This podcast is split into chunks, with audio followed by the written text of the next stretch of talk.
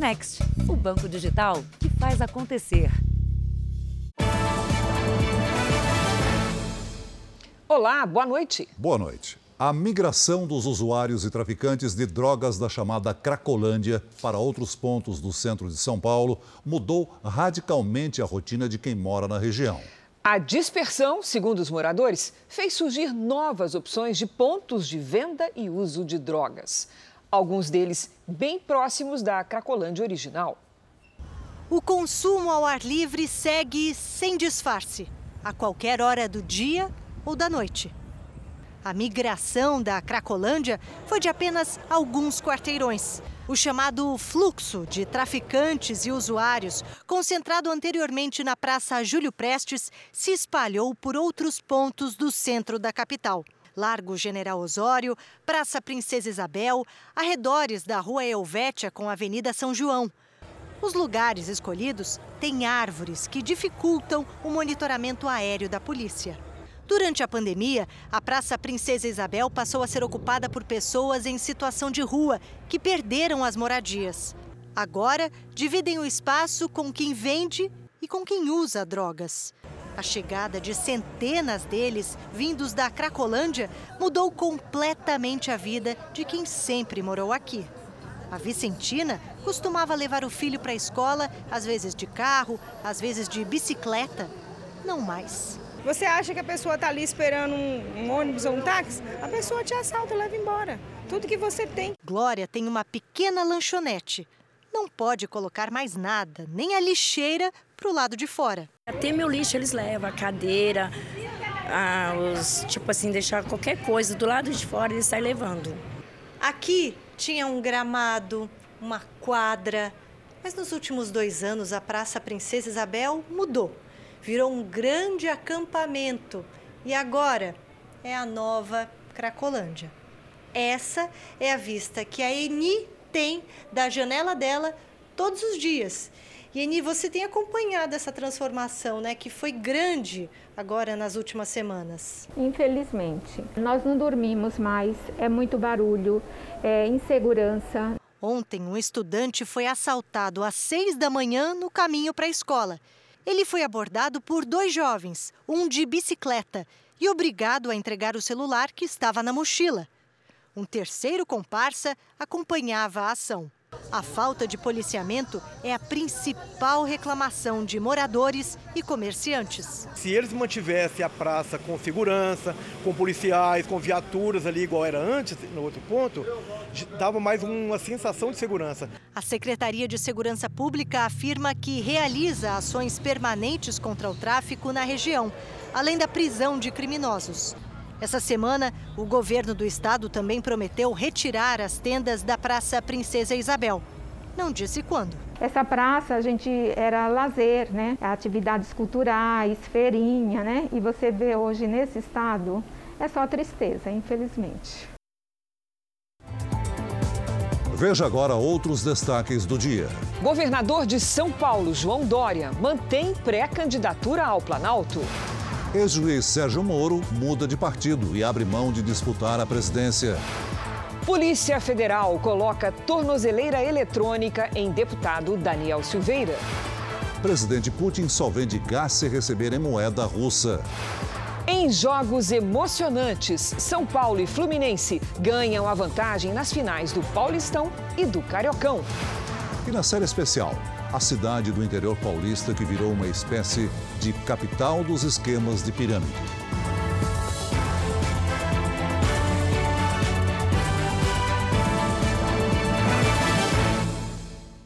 Oferecimento: Beats, a conta digital em que você sempre ganha.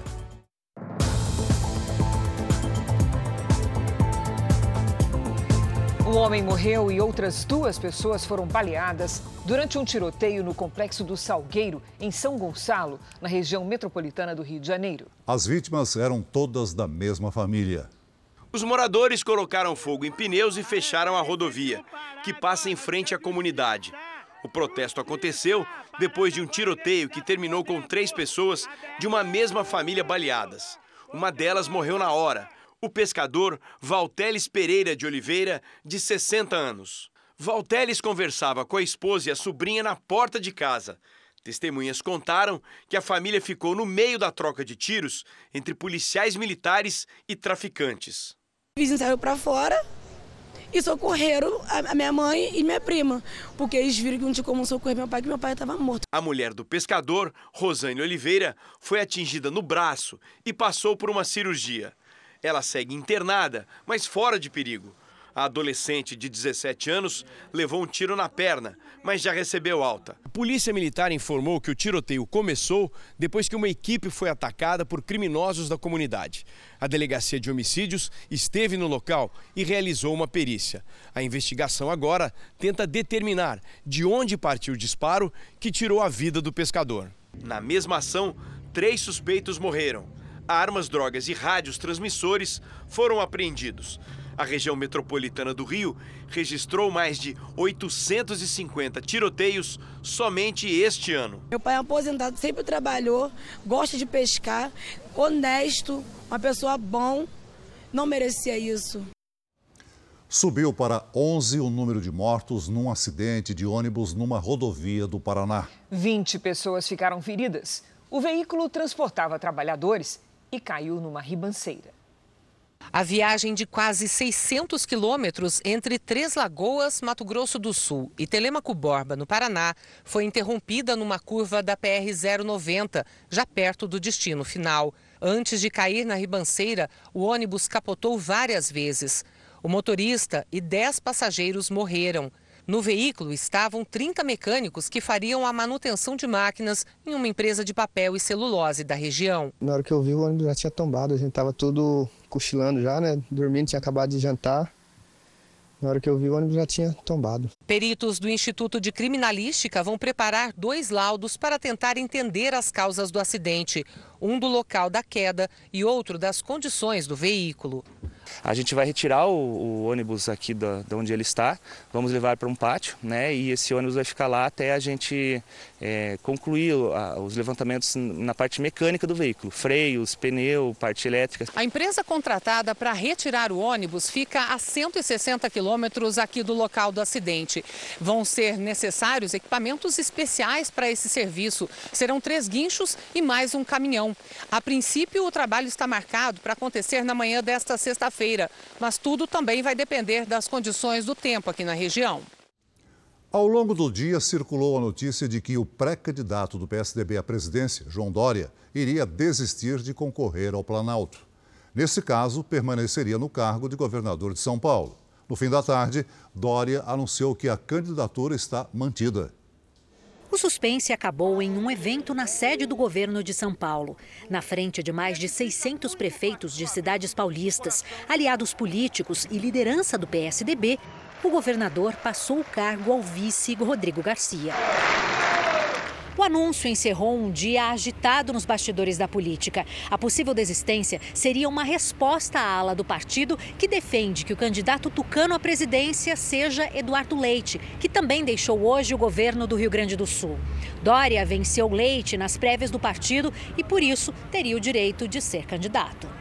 O mal-estar começou a passar depois que o presidente nacional do PSDB, Bruno Araújo, divulgou uma carta de apoio ao governador de São Paulo. No fim do dia, Dória confirmou a pré-candidatura. E quero dizer a vocês: sim, sim, serei candidato à presidência da República pelo PSDB. Pelo PSDB, o nosso partido, o Partido da Social Democracia Brasileira. No Rio Grande do Sul, o governador Eduardo Leite se afastou do cargo, o que colaborou para gerar a expectativa de que ele fosse disputar a presidência pelo PSDB no lugar de João Dória. Eduardo Leite foi questionado sobre a possível candidatura à presidência durante um dos últimos compromissos oficiais como governador, mas disse que não comentaria o caso. Leite perdeu as prévias do partido para o governador de São Paulo em novembro do ano passado. Eduardo Leite renunciou ao governo gaúcho na última segunda-feira e não escondeu o desejo em fazer parte de um projeto nacional. Ele chegou a ser convidado pelo PSD para disputar a presidência da República pelo partido, mas acabou confirmando a permanência no PSDB. No fim da tarde, Eduardo Leite passou o cargo ao vice Ranolfo Vieira Júnior numa cerimônia no Palácio Piratini. O ex-juiz e ex-ministro da Justiça, Sérgio Moro, trocou de partido. Ele deixou o Podemos e se filiou ao União Brasil. Moro também disse que, nesse momento, abre mão da pré-candidatura à presidência da República. De manhã, em São Paulo, Sérgio Moro não comentou a conjuntura política. Na verdade, hoje o assunto é a visita aqui, né, ao hospital. Mais tarde veio o anúncio. Moro deixa o Podemos depois de cinco meses no partido. Em uma rede social, disse que aceitou o convite do União Brasil para facilitar as negociações das forças políticas do Centro Democrático em busca de uma candidatura presidencial única. E afirmou que abre mão, nesse momento, da pré-candidatura presidencial. O encontro com as lideranças do União Brasil aconteceu nesse hotel em São Paulo. Com a mudança, Sérgio Moro disse aos dirigentes do União Brasil que pode concorrer esse ano como deputado federal por São Paulo. Para uma ala do novo partido, o ex-juiz ainda é considerado um dos principais nomes para representar o União Brasil na corrida presidencial.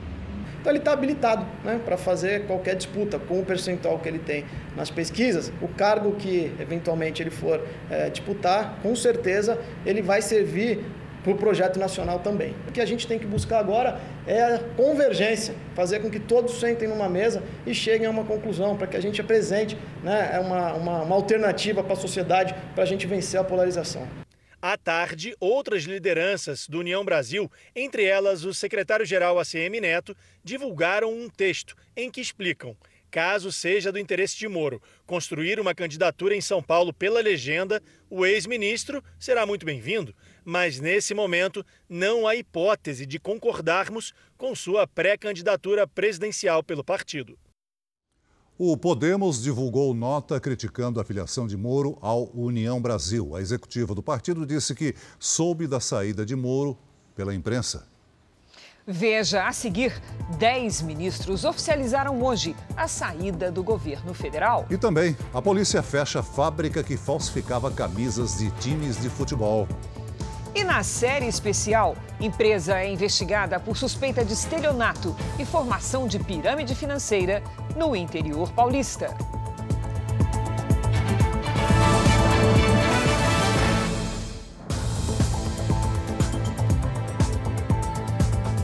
Dez ministros oficializaram hoje a saída do governo federal. O prazo para a entrega dos cargos para quem pretende concorrer às eleições termina no sábado.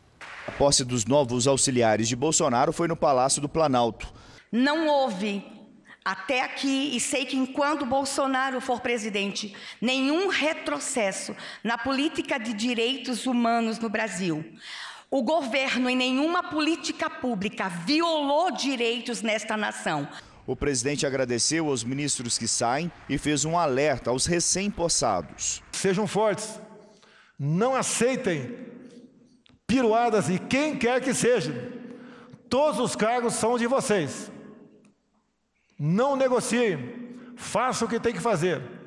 Sigam o exemplo de quem vocês pegaram o ministério agora. No discurso, o presidente também defendeu o regime militar, que começou em um 31 de março. O que seria do Brasil sem as obras do governo militar? Não seria nada. Seríamos uma republiqueta. O que seria da agricultura sem Geisel? Foram os ministros que deixam os cargos que indicaram os substitutos, exceto na Secretaria de Governo. Flávia Arruda, que deve disputar uma vaga no Senado pelo Distrito Federal, deixa o cargo para a entrada de Célio Faria Júnior, ex-chefe de gabinete de Bolsonaro.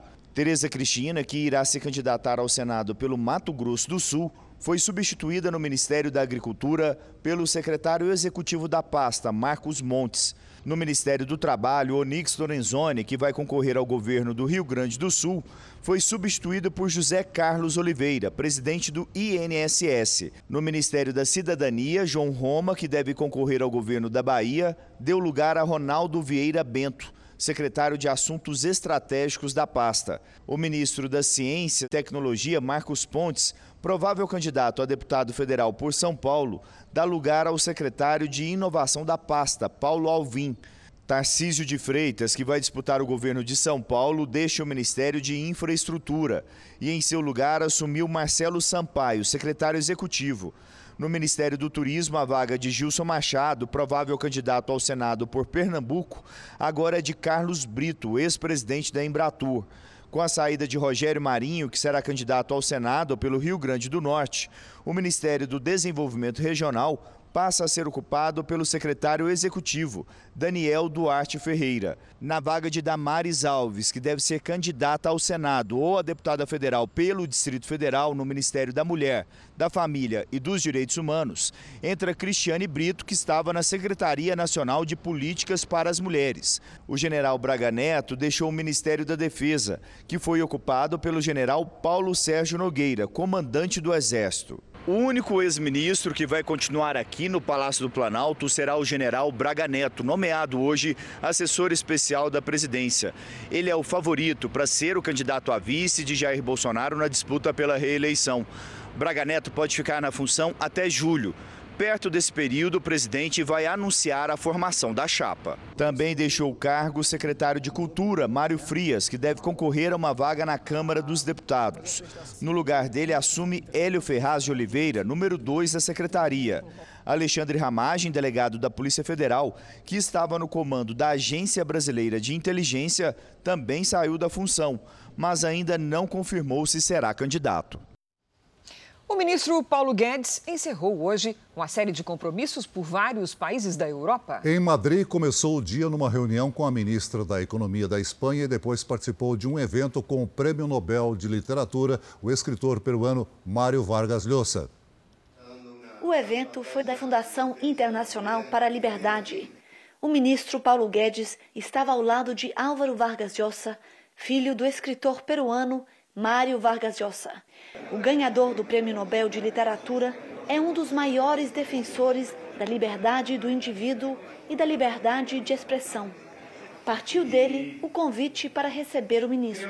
Eu queria ter vindo aqui em 2019, assim que entramos, ele nos convidou para vir aqui e eu não pude vir exatamente porque estava envolvido na reforma do Social Security, da Previdência Social.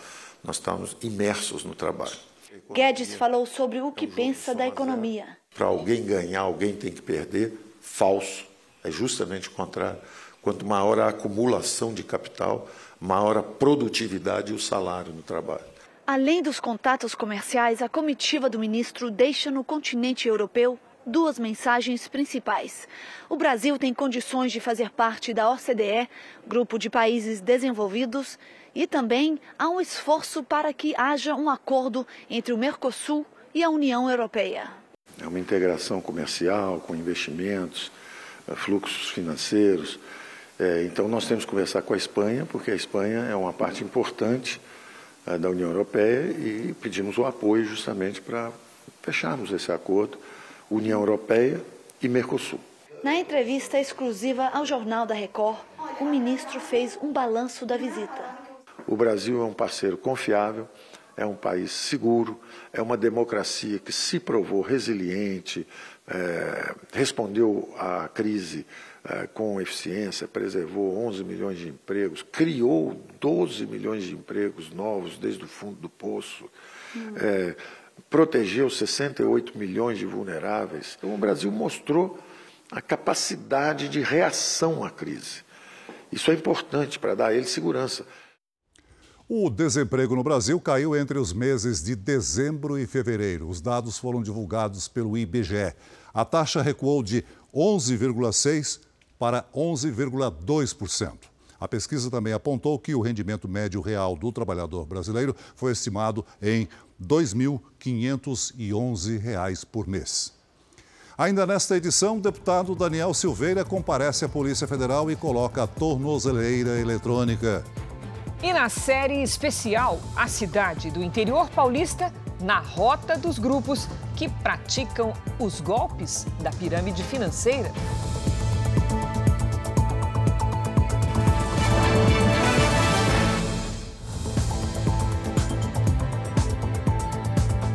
No Rio de Janeiro, uma mulher com uma criança de colo que tentava embarcar para o Pará foi presa porque tinha na bagagem uma metralhadora. A prisão em flagrante aconteceu no momento em que Ana Caroline Ferreira Trindade, de 24 anos, embarcava com a filha de 7 meses na rodoviária do Rio. Dentro da mala, escondida entre as roupas da criança, ela levava uma metralhadora .50 a arma de uso restrito das forças de segurança é considerada rara. Ela faz até 50 disparos por minuto e tem capacidade para atingir carros blindados e até derrubar uma aeronave. Segundo a polícia, a mulher teria comprado a metralhadora no Complexo da Penha, aqui no Rio de Janeiro, e estaria levando para criminosos no norte do país. A criança está com uma amiga da mãe até que o conselho tutelar defina com quem ela vai ficar. As investigações apontam que Ana Caroline tem ligação com a maior facção criminosa do Rio. O marido dela, Emerson Gernan Gouveia, é apontado pela polícia como um dos chefes da organização criminosa. Escondido no complexo da Penha, ele controla o tráfico de drogas no Pará e expande os negócios da quadrilha. É uma área fronteiriça de onde escoam drogas da, de Bolívia, Colômbia e Peru, né? é uma rota que existe do norte do, do Brasil aqui em direção ao sul e sudeste. No interior de São Paulo, a Polícia Civil fechou uma confecção de camisas piratas de times de futebol. Segundo os agentes, cada produto era vendido inicialmente por 10 reais. Mesmo falsificadas, as camisas eram cobiçadas por causa do preço. Equipes da Polícia Civil foram até a cidade de Aparecida, no interior de São Paulo, para fechar uma confecção que fabricava essas peças. No local, uma linha de produção. Nas prateleiras, os escudos de vários times que seriam adicionados às camisas logo em seguida em máquinas de costura digitais, que ocupam a maior parte do espaço. Três pessoas foram detidas para esclarecimentos. Segundo a investigação, cada camisa era vendida a 10 reais. Essa foi a terceira operação realizada em Aparecida nos últimos três anos. No total, a polícia conseguiu tirar de circulação mais de 160 mil produtos falsificados. A maioria deles, camisas de times de futebol. Eles já terem uma clientela fixa, pessoas interessadas nesse tipo de produto que eles falsificam, eles acabam voltando a praticar esse tipo de crime. Essas camisas podem ser encontradas perto de estádios ou no comércio popular, seja nas lojas ou nas ruas. Segunda linha. Como segunda? Trabalho segunda linha. Na rua não pode trabalhar com primeira linha. O que chama a atenção é o preço. Os produtos oficiais variam entre 180 e 300 reais. Já o pirata pode ser encontrado por um valor 86% abaixo do original. É 35 qualquer uma? 35 qualquer uma. Nas ruas, os vendedores tentam convencer o cliente sobre a qualidade das camisas, mesmo com um preço tão baixo. Tá 70. Elas são as tailandesas. Também, são todas tailandesas. Essa é mais próxima da original. Segundo a última pesquisa do Fórum Nacional contra a Pirataria e a Ilegalidade, o Brasil deixou de arrecadar quase 288 bilhões de reais para o mercado informal. Dinheiro que poderia ser usado em áreas como a saúde e a educação. Nós sempre falamos aqui que no trabalho contra a pirataria, o trabalho ele tem que ser constante, frequente. O Jornal da Record faz uma pausa de 30 segundos. E na volta, você vai ver o humorista que levou tapa no Oscar fala pela primeira vez sobre o assunto. O deputado federal Daniel Silveira está com tornozeleira eletrônica. O dispositivo foi instalado na tarde de hoje por ordem do ministro Alexandre de Moraes, do Supremo Tribunal Federal. Daniel Silveira ficou cerca de uma hora na Superintendência da Polícia Federal em Brasília. Na saída, exibiu a tornozeleira e voltou a criticar o ministro Alexandre de Moraes. Não cabe recurso ao Alexandre de Moraes, ele, não, ele simplesmente ignora. Vocês não viram o processo? Isso é uma tornozeleira eletrônica colocada de forma ilegal. O parlamentar também cobrou uma posição do presidente da Câmara, Arthur Lira. Para ele, Lira deveria ter interferido na decisão de Moraes. Isso é dever do Lira, está no artigo 17, a linha G do regimento interno. Ele tem que fazer o dever dele, ele é presidente da casa.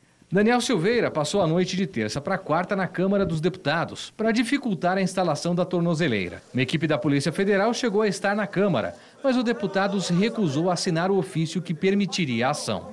Investigado por atos antidemocráticos e ameaças aos ministros do Supremo, Silveira só decidiu colocar a tornozeleira depois que Alexandre de Moraes determinou o bloqueio dos bens dele e o pagamento de uma multa de 15 mil reais por dia de descumprimento da ordem.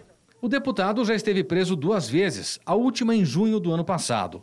Foi liberado com uma série de condições, como não usar nenhum tipo de rede social. Antes de cumprir a decisão, pela manhã, o deputado participou da cerimônia de troca de ministros no Palácio do Planalto, onde recebeu apoio de Jair Bolsonaro. O presidente voltou a criticar de maneira dura o ministro Alexandre de Moraes. Um ministro que não tem o que fazer, deve ser um desocupado, fica o tempo todo me processando alguém que nunca fez nada de útil para a sociedade. De repente, processo todo dia o deputado, ou melhor, o, presidente, o deputado também, né? O presidente. O que ele quer com isso? O Supremo discute amanhã se mantém a tornozeleira, como foi determinado pelo ministro Alexandre de Moraes. O plenário vai analisar a ação penal contra o deputado em 20 de abril. Procurado o presidente da Câmara, Arthur Lira, não quis comentar as declarações de Daniel Silveira. E o ministro Alexandre de Moraes não se pronuncia sobre a fala do presidente Bolsonaro. Um dia depois do anúncio de que Bruce Willis vai se afastar da carreira, colegas do ator revelaram que ele já apresentava dificuldade em decorar falas e teria sofrido lapsos de memória nos estúdios de filmagem.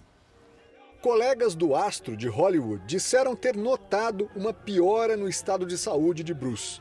Diretores que acompanharam as últimas filmagens disseram ter reduzido os textos do ator por conta da dificuldade em memorizar as falas. Segundo relatos, Bruce chegou a esquecer a razão de estar no set de filmagem.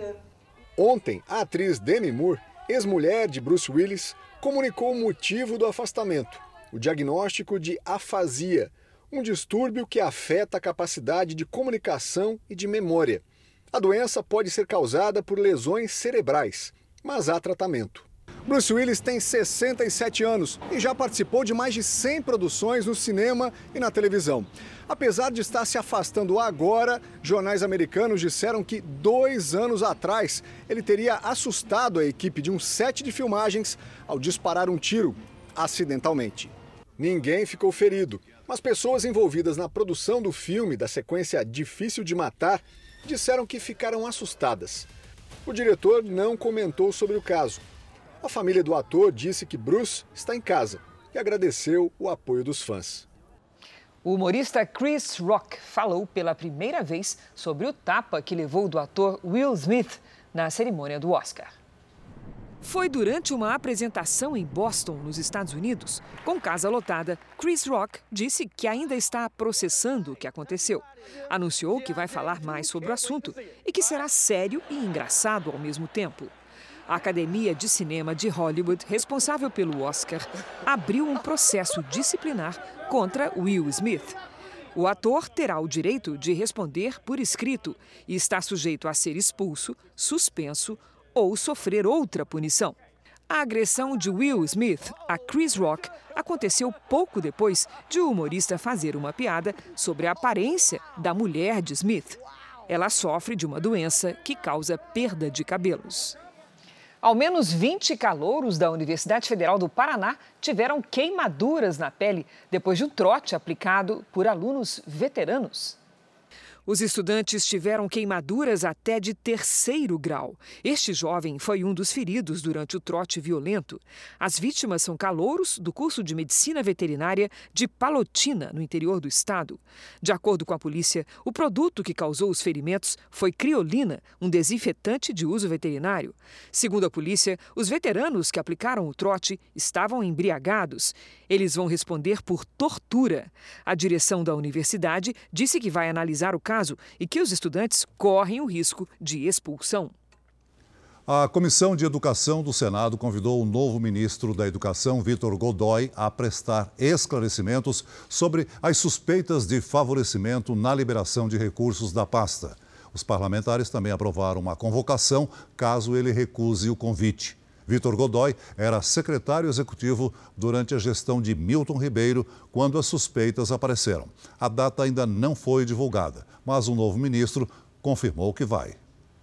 Além de João Dória e de São Paulo e, do Eduardo Leite, do Rio Grande do Sul, já mencionados hoje aqui no JR, outros governadores também anunciaram a saída do cargo para concorrer às próximas eleições. Quatro deles devem tentar uma vaga ao Senado. Vamos ver quem são? Em Alagoas, deixou o cargo Renan Calheiros Filho, do MDB. No Ceará, Camilo Santana, do PT. No Piauí, Wellington Dias, também do PT. E no Maranhão, Flávio Dino, do PSB. A Ucrânia afirmou que todos os soldados russos deixaram a região da usina nuclear de Chernobyl, no norte do país. O governo diz que é mais uma manobra para Moscou reagrupar as tropas. As forças russas tinham assumido o controle da usina logo no início da guerra. A agência afirmou que durante o período houve aumento do nível de radiação na região. A Rússia negou. A cidade de Trostianets, no leste do país, foi retomada há cinco dias pelas forças ucranianas, mas está em ruínas. Passamos 30 dias no porão junto com as crianças e elas perguntam quando vamos para a escola. Não entendem o que aconteceu, diz a moradora Larissa, que ainda não sabe como nem quando poderá retomar a antiga rotina. A cidade de Irpin, nos arredores de Kiev, ainda está parcialmente ocupada pelos russos. É difícil a retirada de feridos e idosos. Meus filhos me colocaram no carro e me trouxeram para Kiev, mas eu não queria deixar a minha casa, contou a senhora Ina.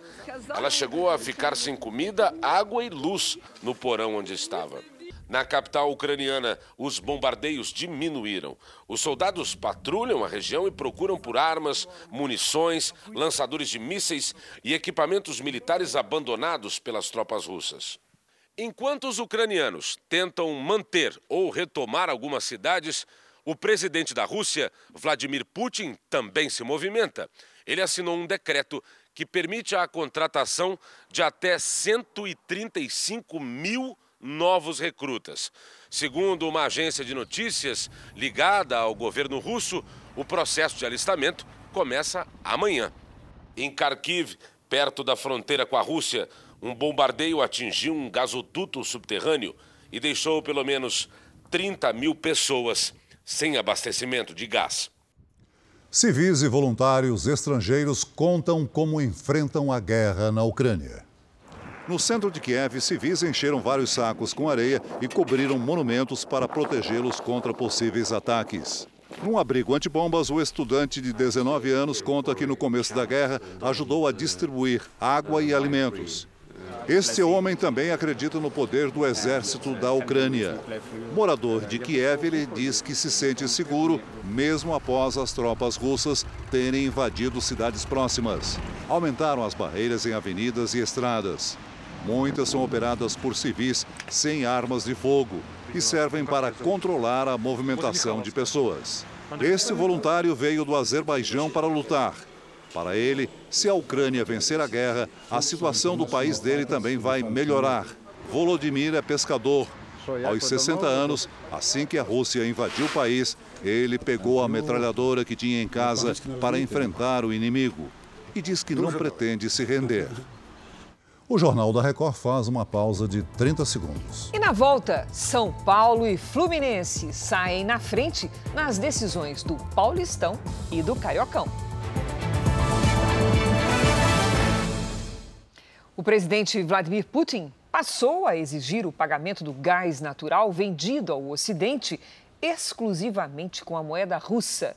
O objetivo é valorizar o rublo que, e diminuir o impacto das sanções contra a Rússia. Já a Alemanha anunciou um plano para diminuir a dependência do combustível russo. O decreto de Putin também exige que sejam abertas contas em bancos russos para que as transações sejam feitas na moeda local. A nova regra entra em vigor amanhã. Moscou ameaça suspender os contratos se os países considerados os X não cumprirem as novas condições. O governo da Alemanha, grande importador de gás da Rússia, já afirmou que vai seguir usando o euro como forma de pagamento aos russos. As medidas acenderam um sinal de alerta no país, que anunciou um plano para economizar combustível. Se a situação se agravar, o governo pode, inclusive, racionar a distribuição do gás conforme a prioridade de uso. Mais da metade do gás consumido na Alemanha no ano passado veio da Rússia. A União Europeia tenta buscar ter mais independência do gás que vem da Rússia, mas isso só deve acontecer a partir da metade de 2024. Os efeitos econômicos da guerra são sentidos por toda a Europa. Aqui em Portugal, por exemplo, nesta semana teve mais um aumento de combustível. O governo português passou a dar uma ajuda mensal de 20 euros, ou seja, cerca de 100 reais para os motoristas abastecerem um carro. Nos Estados Unidos, o presidente Joe Biden anunciou um plano para liberar um milhão de barris de petróleo por dia da reserva estratégica do país. O objetivo é segurar o preço dos combustíveis. Para tentar economizar, motoristas da Califórnia atravessam a fronteira para abastecer no México, onde a gasolina é mais barata. No Japão, que também depende muito do gás da Rússia, os custos do setor de transporte dispararam e as autoridades criaram subsídios para reduzir o preço final ao consumidor. Agora a previsão do tempo e veja só, a quinta-feira começou com menos de 4 graus, sabe onde? Em Bagé, na fronteira com o Uruguai. Essa é a menor temperatura do século para o mês de março na cidade de Bagé. Será que esse recorde pode ser alcançado em outras regiões do país? Hora de conversar com a Lidiane Sayuri. Lid, que coisa em Bagé, hein? É, de pessoal passou frio. Sim, Cris. Olha, recorde não prometo, viu? Mas esse frio vai se espalhar sim pelo país. Boa noite para você, Celso, para todo mundo que nos acompanha. A frente fria no sudeste deixa muitas nuvens também no centro-norte do Brasil. O ar gelado vem logo atrás e derruba as temperaturas entre o Rio Grande do Sul e São Paulo, além de Mato Grosso do Sul, Mato Grosso e Rondônia. Nesta sexta, o frio deve ser mais intenso nas serras gaúcha e catarinense, com mínima de um grau negativo e geada logo cedo. No sudeste, há risco de ressacas, alagamentos e deslizamentos entre o litoral sul de São Paulo e o Rio de Janeiro, isso até sábado.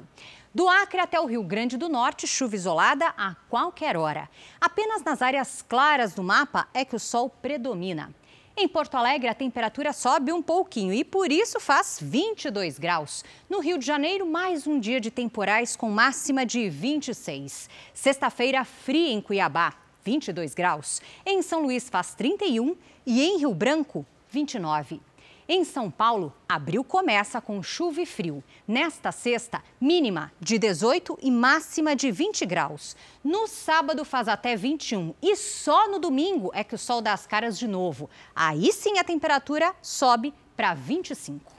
O Tempo Delivery está de volta. Lidiane Magali quer saber como é que fica a previsão para a cidade de Serra Negra, no interior de São Paulo. Opa, vamos lá, Celso. Magali, boa noite para você. Ó, até sábado. Chuva e tempinho de preguiça por aí, viu? Apesar da máxima chegar ali nos 26 graus, a sensação deve ser menor por causa dos ventos na região de Serra. No domingo, o sol aparece e aí se esquenta. Faz até 28. Delivery para a Vera Lúcia de Novo Hamburgo, Rio Grande do Sul. Opa, Vera Lúcia aí na tela com chimarrão, né? Vera Lúcia, é o seguinte, logo cedo a sensação em Novo Hamburgo será de estar dentro de uma grande nuvem nesta sexta e sábado. O nevoeiro é denso e frio, mínima de 9 graus na sexta e 11 no sábado. Aí à tarde esquenta um pouquinho. 21 e 24 graus. No domingo, o sol aparece e chove. Máxima de 22. Faça como elas e participe também do Tempo Delivery pelas redes sociais. Basta enviar uma mensagem com a hashtag você no JR. Celso, Cris. Valeu, Lid. Até amanhã, Lid. Futebol. O São Paulo saiu na frente na primeira partida da decisão do Campeonato Paulista. Mas o Palmeiras tem planos para reverter a vantagem. Mais do que o desapontamento pela primeira derrota no campeonato, no Palmeiras ficou a revolta com a arbitragem. As pessoas elas têm que deixar o árbitro tomar a decisão. Os árbitros pararam de tomar decisão, pararam de ser autoridade no campo, porque sempre tem alguém que vai julgar alguma coisa. O goleiro Everton e a torcida palmeirense reclamam deste pênalti marcado pelo árbitro depois da revisão no vídeo, no fim do primeiro tempo. Foi daí que saiu o primeiro gol do São Paulo com Caleri. A Federação Paulista de Futebol divulgou o áudio da conversa entre a central de vídeo e o árbitro da partida. A bola toca no braço, o jogador tá com o seu braço acima, antinatural, ampliando o seu espaço, tá? No campo eu tinha visto pegar nesse braço direito. Ok. Pega no Ok. braço esquerdo, bem na mão, e a bola ia passar aumentando o seu espaço corporal. Até então, o jogo estava equilibrado, mas Pablo Maia ampliou a vantagem do tricolor. E Caleri, o destaque do jogo, fez mais um. 3 a 0 diante de mais de 60 mil torcedores. O Palmeiras ainda descontou com Rafael Veiga no placar do primeiro jogo da final do Paulistão, 3 a 1. O tricolor pode até perder por um gol de diferença no jogo de volta, que fica com o título. Não tem nada a ganho, acredito que não dá tranquilidade e que a gente vai dar a nossa vida para sair com o bicampeonato de lá. Os dois times voltam a se enfrentar no domingo. Desta vez, o jogo será aqui na casa dos palmeirenses. O Verdão precisa vencer por três gols de diferença para ser campeão paulista. Uma vantagem de dois gols no placar para o Palmeiras leva a decisão para os pênaltis. A gente confia muito no nosso trabalho, confiamos muito um nos outros ali e temos condições de reverter a situação e conseguir dar essa alegria para o nosso torcedor. Geralmente quem ganha a primeira partida numa final ganha o título. Geralmente acontece isso. Mas em se tratando de clássico, final de campeonato, rivalidade e o Palmeiras, que é o bicampeão da América, tem que ser mais precavido porque, sem dúvida nenhuma, não vai terminar o jogo 0 a 0 No primeiro jogo do Cariocão, o Fluminense abriu uma boa vantagem contra o Flamengo. Mesmo assim, o clima ainda é de cautela. Uma comemoração que já virou moda entre os torcedores do Fluminense. Faz velho. É assim que Germancano comemora os gols. Uma homenagem ao filho Lorenzo. Os dois marcados contra o Flamengo no primeiro jogo da final do Cariocão levaram os torcedores tricolores à loucura no Maracanã. A vantagem conquistada para o segundo confronto só traz mais confiança. O Flamengo é moleza. É normal. É o normal. É, nossos fregueses agora eles. Precisando melhorar o astral no clube, o Fluminense está muito próximo de quebrar um jejum de 10 anos sem conquistar o título do Campeonato Carioca. E pode perder por até um gol de diferença que levanta a taça. Espero poder levantar essa taça que todo mundo quer e que os torcedores merecem também. Cano sabe que do outro lado vai estar um grande adversário lutando por um tetracampeonato inédito e que vai ser empurrado por uma nação apaixonada. Agora é esperar para ver quem vai sair comemorando no próximo sábado: os rubro-negros ou os tricolores. A Record TV transmite a final do Campeonato Carioca para todo o Brasil no sábado, a partir das 20 para 6 da tarde. Já a final do Campeonato Paulista, também para o país inteiro, é no domingo, começando às 20 para as 4 da tarde. O homem que se tornou conhecido como faraó dos bitcoins, Glideson Acácio dos Santos, foi transferido de unidade no sistema penitenciário do Rio de Janeiro. Acusado de lesar milhares de clientes num esquema de pirâmide financeira, Glideson deixou a cadeia pública Joaquim Ferreira de Souza e foi para Bangu 8, dentro do complexo penitenciário de Jericinó. Ele terá como companheiro de encarceramento o ex-vereador Doutor Jairinho, acusado de matar o enteado de quatro anos de idade. O Jornal da Record faz uma pausa de 30 segundos. E na sequência você vai ver: empresa é suspeita de aplicar golpe da pirâmide financeira. A demora da justiça para resolver casos de golpes com criptomoedas causa sensação de impunidade às vítimas. No interior de São Paulo, uma empresa é investigada por suspeita de estelionato e formação de pirâmide financeira. A polícia acredita que até o aplicativo para acompanhar os rendimentos pela internet era falso. É o que você vai ver na reportagem de hoje da nossa série especial.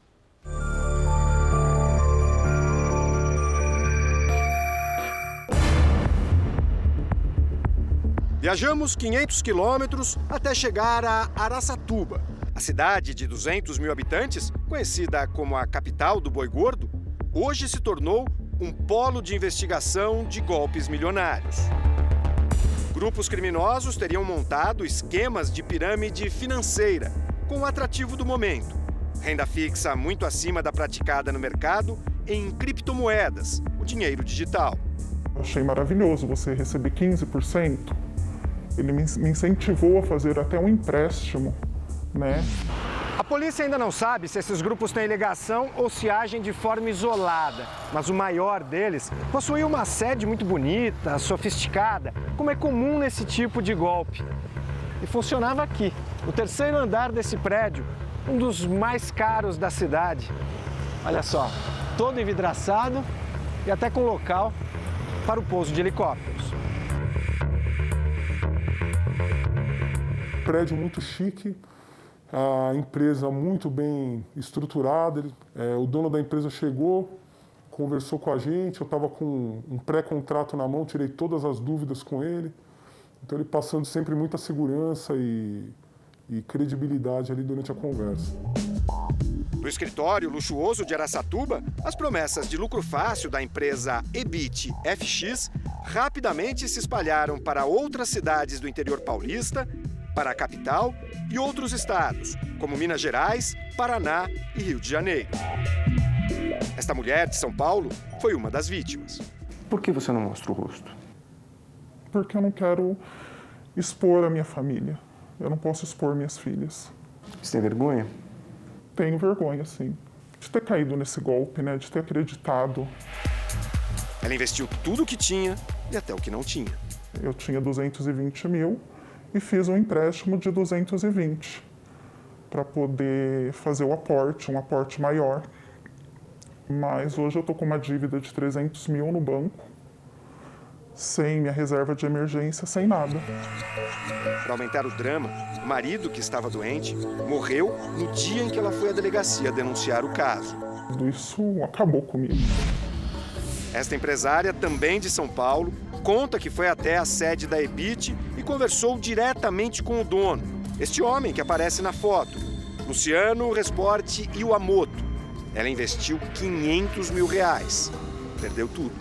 E eu não me julgo uma pessoa leiga, né? Não acho que eu sou uma pessoa leiga que eu entrei nisso porque eu sou uma pessoa desentendida. Muito pelo contrário. É uma coisa tão bem feita, tão bem estruturada, que mesmo que você, que você seja uma pessoa é, esclarecida, você cai no golpe.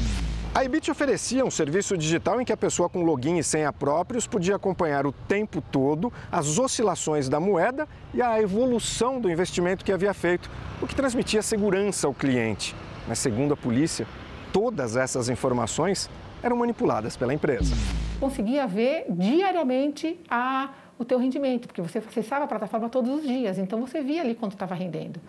Era convincente. Era muito convincente. E, e os agentes eram extremamente. É, passavam uma, uma, uma, uma impressão de ser uma coisa assim, 100% segura. Em 2019, a Polícia Civil realizou a Operação Lucro Fácil, cujo alvo foi a EBIT, um inquérito foi aberto, mas até agora não houve conclusão e ninguém foi preso.